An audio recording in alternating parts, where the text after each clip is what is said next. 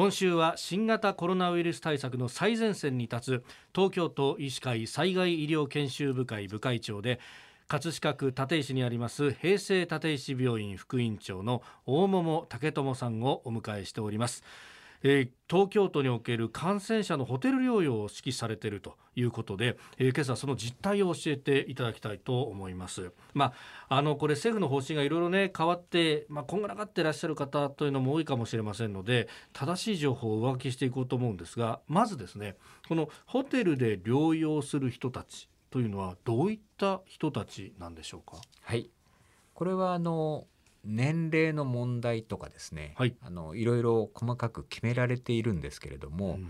今回の新型コロナウイルスの感染によって、はい、ご高齢の方ほど重症化しやすいというのは皆さんご存知の通りだと思うんですね。はい、ですのである一定の年齢制限を設けさせていただいてご高齢の方に関しては、まあ、入院をメインに考えていただくということになっています。でそれ以外はですねあの若い方で妊娠しておられる方、はい、この方もまあ入院をメインにして考えていただくということになっています。で基礎疾患をお持ちの方これはあのそうですね中年期でも、はい、えー、高血圧の方、えー、あるいは、えー、糖尿病の方というのもたくさんいらっしゃると思いますけれども、うん、これらの方々についてはお薬をきちんと服用しておられて、はい、状態が安定していれば今はホテル療養でも良いというふうにあの基準が緩和をあのされています。であとはですね、はい、あの今我々の日本人のその死因の一番は悪性新生物、まあ、いわゆるがんということになりますけれども、はい、まあ、そのがんに罹患なさって免疫抑制剤などを服用しておられるような方々は、これはどんなに状態が安定していたとしても、まあ、やはり、えー、と入院をメインに考えていただくということにあのなっています。うん。そうするとそうやったところでふるいにかけられて、えー、まあ残った人たちがホテルに行くと。そうですね、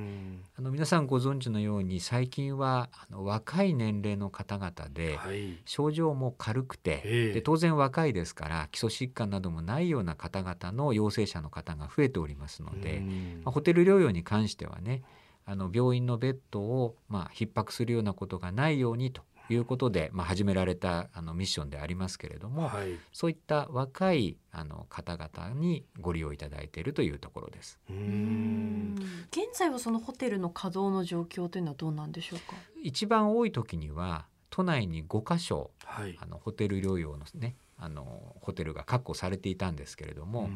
順次あの利用者が減るということを受けて閉鎖をしてまいりまして、はい、現在では23区内に1箇所。多摩地区に1箇所。合計2箇所のホテルが稼働しております。で今現在はおおむね、はい、あのこれ出入りがかなり激しくなっておりますけれどもまあ一つのホテルに、まあ、30名前後の、まあ、入所者様がいらっしゃるという状況です。このあのホテル療養する時のその滞在の日数あとその出ていくその目安というのはどういうものがあるんでしょうか？そうですね。これもあの厚生労働省がですね、あの6月に入ってからいろいろあの基準を見直したりしましてですね、東京都もまあそれを受けて、あの見直しを図ったんですけれども、今は症状が発現した日、えこれをまあ基準日にして10日間。昔はあのええ、まあ、ホテル療養もしくは宿泊療養自宅療養を指示された日から14日間だったんですけれども、まあ、これがあの発症から10日というふうになりましたのでかなり期間が短くあのなったんですね。そしてもし軽症で症状が呼吸器症状などがあった場合もですね、はい、まあ、72時間、まあ、経過をして72時間経過すればホテルからは対処していただいてもいいですよという基準にあのなりました。